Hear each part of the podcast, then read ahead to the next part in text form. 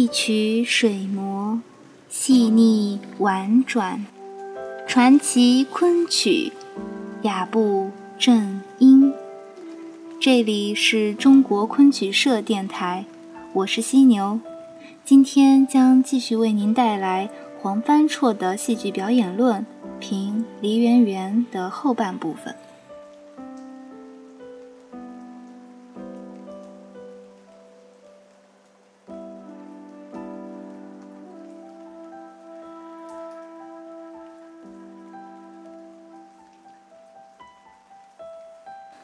艺术表演不是生活现象的机械模拟，真实逼笑地表现生活现象，并不意味着是对生活现象的刻板照录。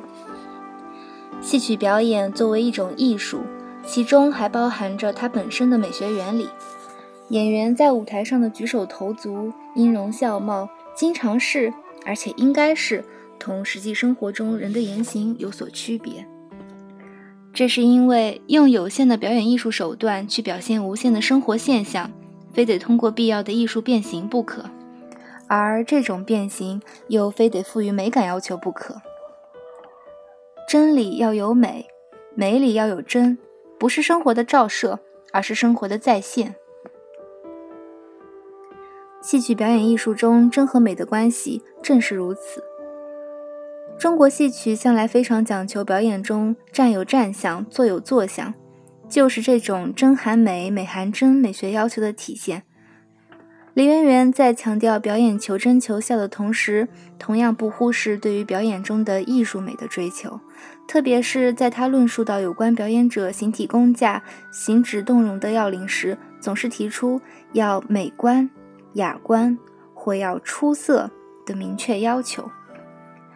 首先，梨园园认为，要想使表演达到美观的要求，必须将舞台表演同人的自然生活形态加以区分，要努力回避或剔除自然生活形态中那些不美的成分，而提炼、聚合、强化美的成分。例如，他认为演员登台杠肩是一种必须克服的疫病，理由是耸肩则觉相短，于台下视之尤不美观。这是从追求艺术美的眼光去剔除人的形体中不美的成分。又如，他把台步中的大步行走也看成是一种疫病，理由是行走过忙，势必全身摇摆，冠带散乱，殊不雅观。这是希望回避自然生活形态给艺术表演可能造成的不美的因素。关于台步，则主张无论踢腿、抬腿。坐时、立时，必须将腿伸直，不可弯曲；而行走时，更需腿直身不动，方能合乎台步。万不可如平人随便走路，曲直不定也。指出，作为一种艺术表演的台步，应同平常人随便走路有所区别，因为平人随便走路曲直不定，缺乏美感。艺术表演中必须洋气。反之，腿直伸不动固然是日常人们走路样子的一种变形，倒是合乎表演艺术形体上的美感要求，应予以吸收。还如平常生活中人的腰板长得结实硬朗，通常是作为一种身体健美的特征，而戏曲表演者的腰硬，梨园园却把它看成一种必须防范的疫病。理由是腰硬则全身不灵活，文则如上马下马。舞则如舞弄刀枪，皆仗腰间之灵活，方能出色。由于腰硬妨害了表演中艺术美的充分发挥，所以必须加以克服。其次，梨园园还认为，要想使表演达到美观的要求，就需把握好舞台行动的分寸，要有利于传达角色神理的形体动作。以对台步的要求为例，他主张台步须大小合宜，大则野，小则迟。若是把握不好分寸幅度，就有损于舞台形象的雅观。提出需求其适中，以稳为要，虽于急快急忙时，亦要清楚这些要求。这里他把台步大小适中看成是求得步伐稳定的需求，对台步快慢的要求是以步伐清楚为准则。台步的清楚与稳定。用我们今天的话来讲，就是要使舞台上的人物行动更富有美的旋律与节奏。梨园元还把强项作为十种异病之一，强项象即景。他主张，凡唱念之时，总需头颈微摇，方能传出神理。若久坐不动，则成傀儡矣。这里，他把头部的外形动作看作是传达角色内心神理、使舞台形象更为生动的必要表现手法之一。在另一处，他又强调头部的摇晃动作必须把握分寸，只能微晃，不可大晃及乱晃。在他看来，头颈微晃方显活泼，但若跨越了分寸，做了过火的表演，一味大晃或乱晃。不但不能使角色的神力获得活泼的表现，而且损害了角色形体的雅观。总之，把适度、雅观、传神三个方面的要求结合起来，作为考察衡量舞台形体动作与神情面貌表演的标准，是贯穿梨园园表演理论中的一个重要观点。但是，也必须指出。若从今天戏曲表演艺术的经验和水平来衡量梨园园的这些表演主张，不免会觉得他的好些想法是过于粗略，存在不少疏漏切缺的。某些提法甚至还有以偏概全的弊病。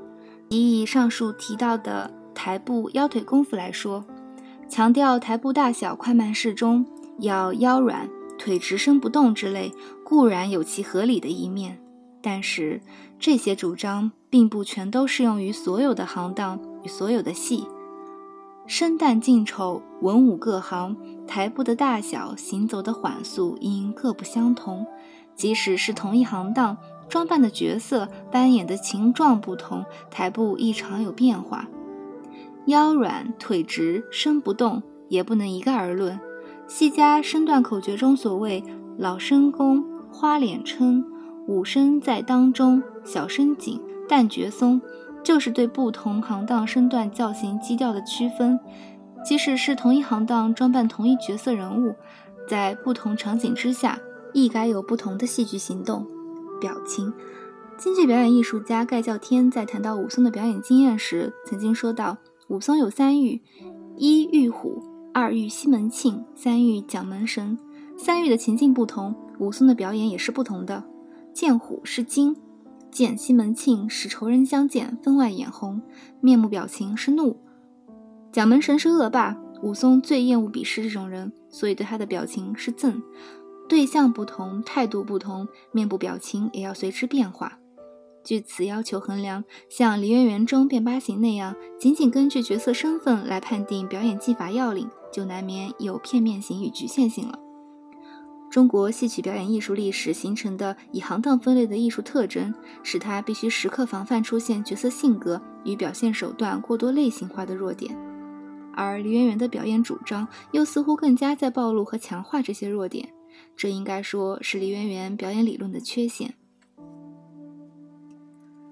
梨园园用了较多的篇幅论述了戏曲曲白唱念方面的要求，其中包括字音、声调、旋律。句逗、语调、行腔、曲情、文艺等各项具体要求，讨论这些技法要领，也应归入广义的表演理论范畴。纵观梨园园中所提到的有关上述各项内容的要求，贯穿着一条最基本的主张，即讲求歌唱与说白的深、情、意的舞台实效，提出了一系列有关审音变异、说白行腔的主张。主要有四个方面：一曰知其讲解，这是指演员对曲白词义的理解而言。由于旧时戏曲艺人一般缺少文化，对演唱的戏曲脚本中的词义往往不甚理解，加之旧日文人编撰昆曲传奇本子，又好发挥才情和学识，在文词上追求早逝，甚至不必深奥晦涩，堆砌典故。给艺人们的习唱造成了更多的困难。针对这样的状况，李渊源强调，艺人演唱前对剧本文词意义理解的重要。用他的话来讲，就是曲白须先知其讲解，要认字确切，防止唱念时出现错字讹音。他要求演员每读剧本之时，必须字字斟酌，如有不认识者，或领教于人。或查阅字汇，必使其字音字义全然了了，然后出口。曲白六要文艺一则，进而提出必须审辨字同义不同、字同音不同之别。针对传奇剧本，又提出务须查明出处，心中了了，则可传神。此处，他把对词义的知其讲解的重要性提高到是出于表演传神需要的高度来认识。其实，这样的提法是李渔选《闲情偶记》中简明取义主张的继承，到了《故物录》中又将它称为审题。如此的沉沉相因，说明对文词曲意的正确理解，确是当时昆曲表演艺术面临的需智力解决的一个实际问题。二曰答出本意，这是指说白的语调而言。说白的语调主要由断句形式、字音轻重、语气缓急等因素构成。关于断句，李渊源在《曲白六要》中提出，说白中运用句逗的重要性。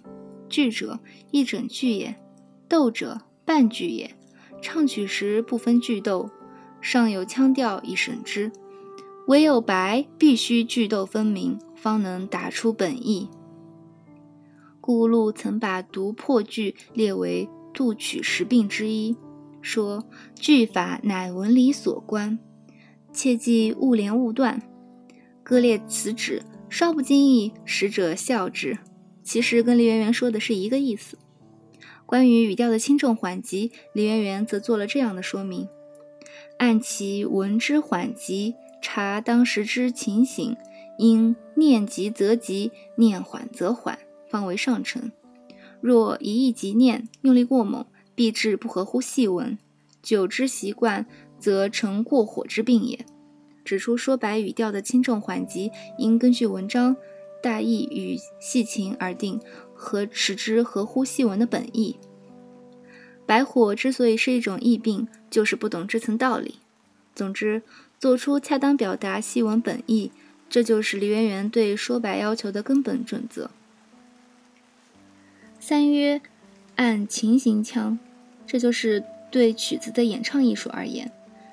梨园园《宝山集八则》中写道：“曲者物直，按情形腔，阴阳缓急，板眼快慢，当时情理如何，身段如何，与曲合之为一，斯得之矣。”这里对戏曲歌唱提出要按情形腔，并同时做到情理、身段、曲调三者合一的论点。尽管这一提法还比较简略，未做深入阐释，但不可忽视。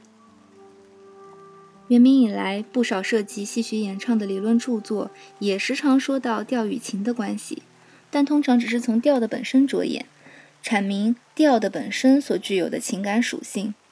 最流行的多是关于宫调情感色彩的提法，即所谓的仙女调清新绵渺，男女调感叹伤悲等等。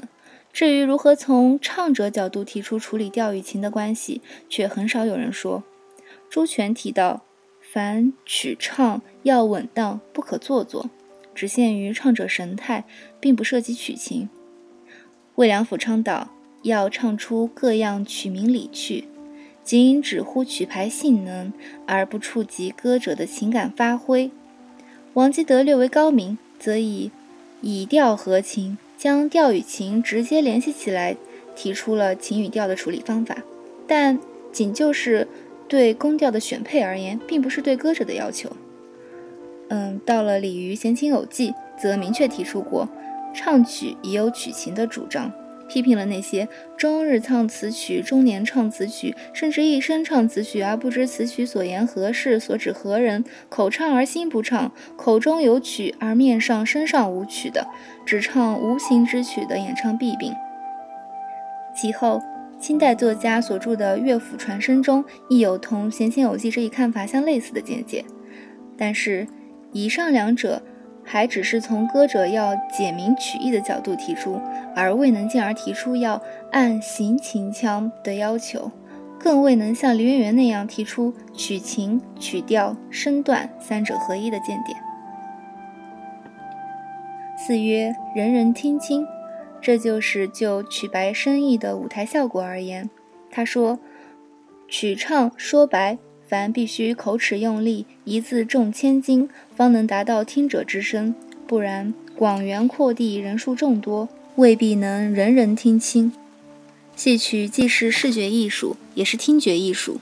尤其在广元阔地、人数众多的场合，如果台上的唱念未能达到听者之声，这就失掉了它作为听觉艺术的性能。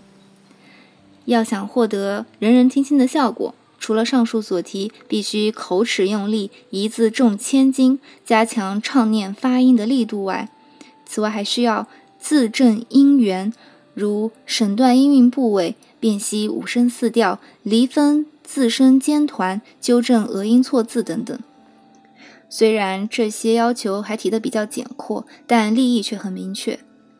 梨园园中还举例说明要做到字正音圆的必要性时说：“不至有唱曲者为天，听者为烟；唱者为地，听者为西；唱者为圆，听者为言。”唱者为黄，听者为旁，直必也。一句话做到字正音圆的目的，就是为了使听者听得真切明白。早在明代嘉靖年间，徐渭在《南词序录》中曾提到过“歌之使奴童妇女皆欲”的艺术见解。而后万历年间，王继德又在曲律中倡导过“虚实老妪解得应入众耳的戏曲本色”。但他们只是就戏曲的文词创作而言，并不涉及表演者的歌唱。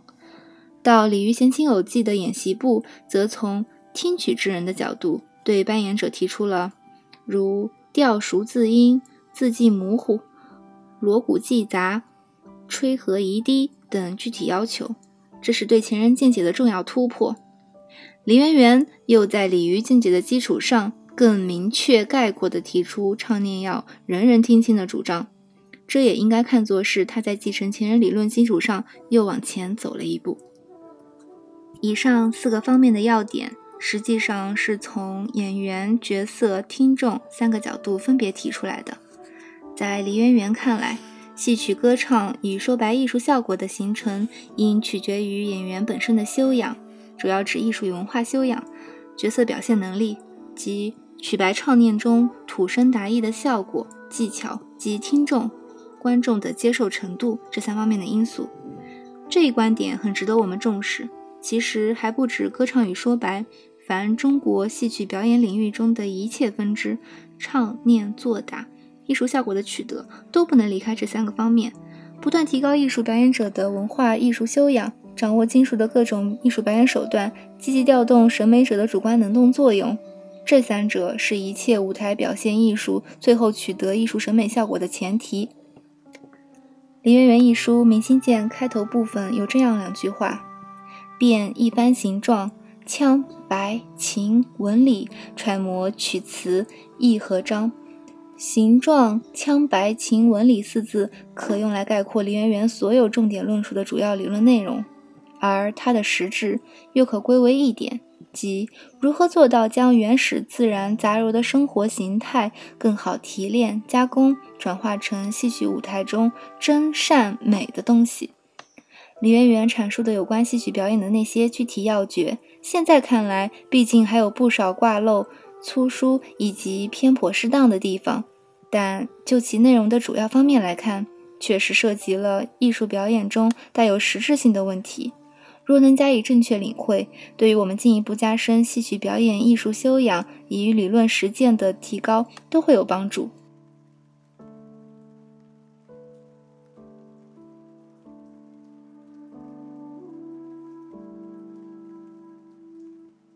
本期节目就到这里，更多精彩内容，欢迎关注中国昆曲社的微信公众账号。输入昆曲社的全拼，就可以订阅到有声有色、赏心悦目的大雅昆曲微刊了。我们下期再见。